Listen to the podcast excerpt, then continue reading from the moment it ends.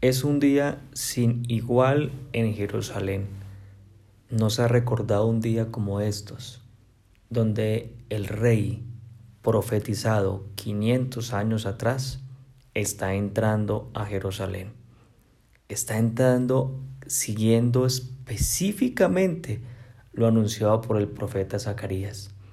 Jesús sobre un pollino, el rey con R mayúscula, arrojan a su paso mantos, ramas, y dicen, oh sana, oh sana, bendito en el, el que viene en el nombre del Señor. Así va. Jerusalén se percata de todo esto, se da cuenta de esto. Y bueno, tú estás acompañando junto conmigo esta peregrinación de Jesús a Jerusalén. Aquí estamos en Mateo capítulo 21. Te animo a que saques tu libreta de apuntes y vamos a ir escribiendo los detalles importantes y aquellas lecciones que Dios enseña en cada versículo, en cada palabra. Acompáñame entonces. Mateo capítulo 21, versículo 9, señala lo siguiente. Y la gente que iba delante y la que iba detrás aclamaba diciendo, Hosana al Hijo de David. Bendito el que viene en el nombre del Señor. Osana en las alturas. Esta era la manifestación. Eh, Te das cuenta, era una señal de júbilo, de alegría. La gente estaba feliz, tenían arengas porque llegó el rey.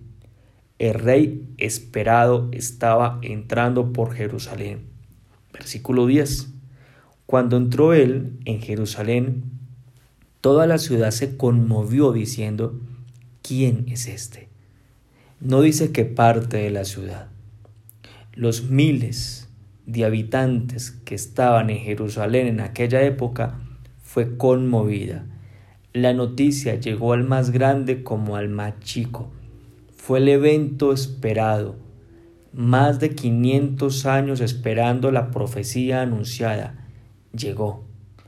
Toda la ciudad entonces se detuvo ante este suceso. Impresionó a todos. Y había algo que hacía el uno con el otro. Se preguntaba, ¿quién es este? ¿Quién viene sobre un pollino? ¿Qué quiere? ¿Por qué le sigue tanta gente? Versículo 11. Y la gente decía, este es Jesús el profeta, de Nazaret de Galilea. Así lo veían a Jesús. Jesús el profeta. Era una de las máximas distinciones que se le podía dar a un siervo de Dios. Lo tenían como un profeta. Reconocían que Jesús no venía por su propia cuenta, venía de parte de Dios, que traía un mensaje para Jerusalén. Y más que el mensaje que salía de su boca, Él era el mensaje él era el cumplimiento de cientos de profecías. Jesús tenía que cumplir más profecías en Jerusalén, como la de su muerte y su resurrección. Se tenían que cumplir. Versículo 12. Y entró Jesús en el templo, en el templo de Dios, y echó fuera a todos los que vendían y compraban en el templo, y volcó las mesas de los cambistas, y las sillas de los que vendían palomas. Bueno, apenas atraviesa las murallas, apenas llega a Jerusalén, el primer lugar que él llega, que él visita, es el templo de Dios. Aquella obra majestuosa donde la presencia de Dios estaba, donde venían personas de diferentes lugares del mundo a pedirle a Dios por un milagro, donde hoy todavía es vigente cientos y miles de millones de personas peregrinan hoy a Jerusalén y ahora en el cotel, en el muro que se conoce como el muro de los lamentos, se ponen diferentes peticiones porque la promesa de Dios es vigente. Dios ha puesto su presencia ahí en ese lugar. Sin embargo, aquí encontramos que Jesús entra y entra con un pollino. Se baja del, pollino se lo entrega a sus dos discípulos. Atravesó entonces las puertas del templo Y lo primero que dice es que echó fuera a todos los que vendían. Resulta que en el templo pues estaban vendiendo y comprando. Dice que volcó las mesas de los cambistas, de, los, de las divisas. Volcó las sillas de los que vendían palomas. Las palomas eran para el sacrificio. Jesús entra al templo como rey entonces, porque venía como rey con R mayúscula el rey que estaba profetizado, acompañado con una multitud. Esto imponía respeto, autoridad. Los que estaban en el templo lo ven entrar junto a la multitud. Sabían quién era. Habían dicho que era un profeta. Y escucha, escucha muy bien, porque sorpresivamente este hombre, el profeta, está echando a la gente. Váyanse de aquí. No hagan esto aquí váyanse de aquí.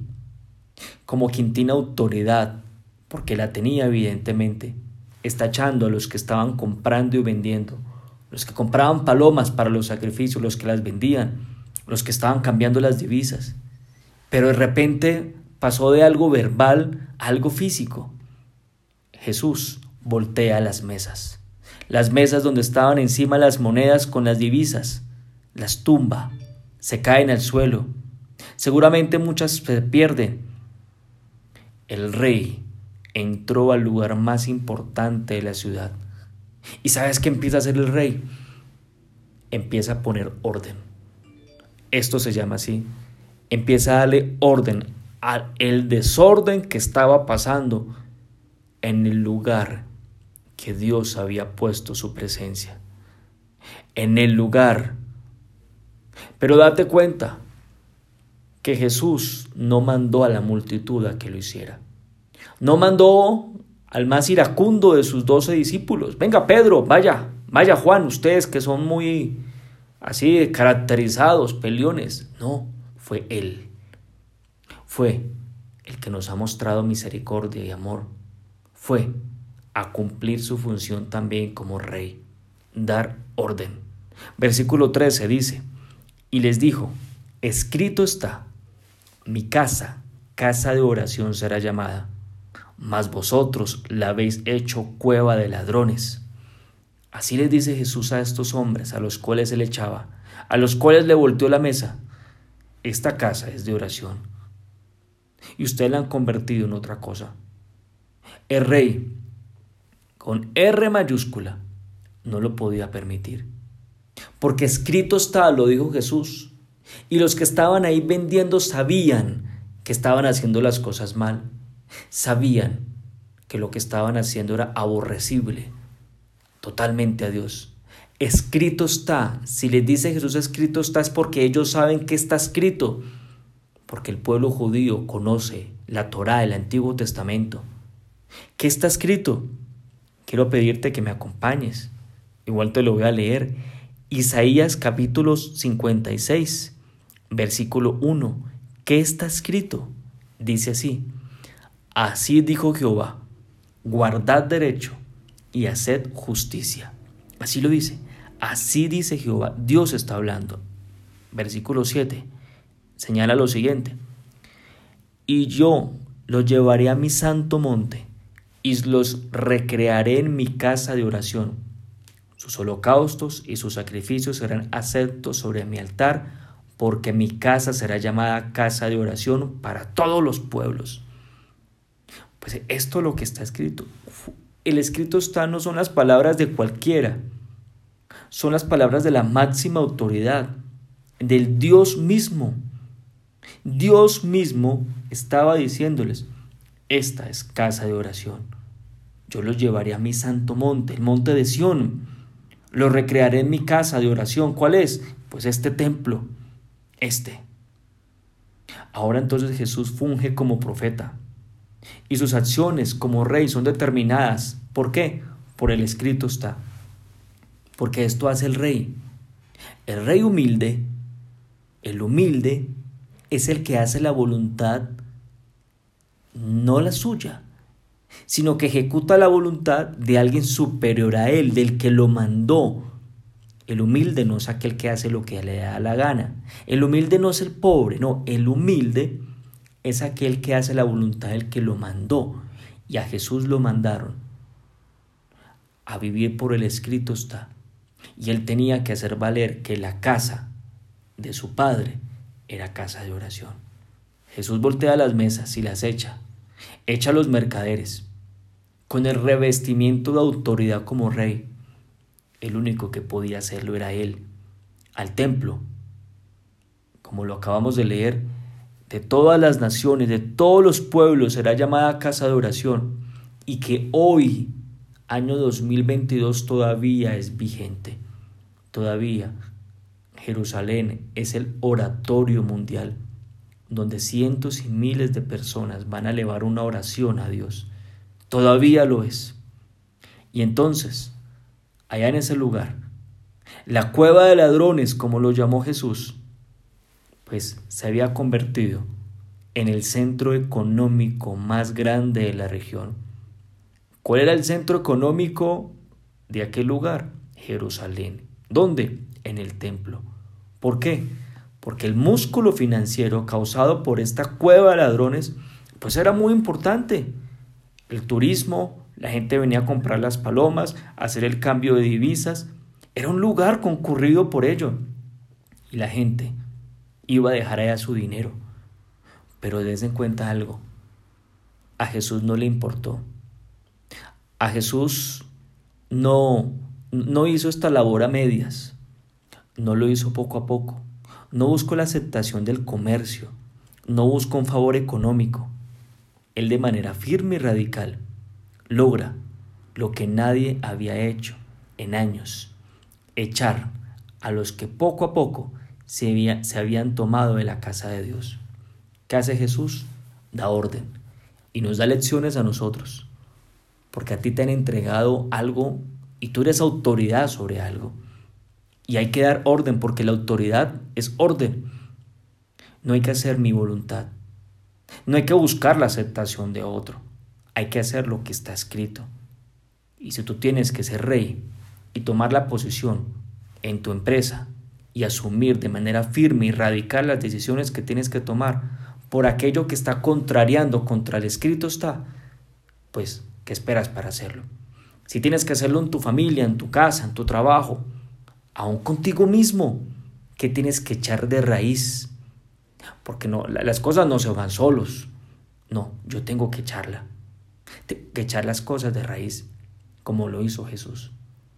Acompáñame entonces y hagamos una oración en este tiempo tan especial. Te doy gracias por la oportunidad que nos das, Padre Dios, porque nos enseñas tanto. Nos enseñas de verdad el gozo y la alegría que se siente el subir y entrar por tus puertas, en las puertas de Jerusalén, en aquel lugar que tú escogiste para poner allí tu nombre qué especial es poderlo entender. Y qué especial es entender cómo entraste tú, Señor Jesús, como Rey. Qué especial lo que nos enseñas, a ser hombres que evidentemente asumamos no la posición de buscar una aceptación, no la posición de vender mis principios por un favor económico. No, así no eres tú, tú no los vendes tú eres firme, tú eres grande. Y nos enseñas a que aquellas cosas que contrarian al escrito está, yo no tengo que consolarlas, tengo que echarlas y quitarlas. Y si hay algo que está contrariando al escrito está en tu vida, yo quiero pedirte que en este momento tú le digas a Dios, dame la fuerza, el poder, la valentía para echarlas y echar todo aquello que corrompe mi vida, que corrompe mi casa, mi familia, mi trabajo, porque entiendo que no es mi vida, ni mi casa, ni mi trabajo, ni mi empresa, son tuyas y tú me las diste para administrar. Gracias, gracias por este tiempo y por todo lo que nos enseñas. Oro seguro de tu presencia. En el nombre de Jesús. Amén y amén.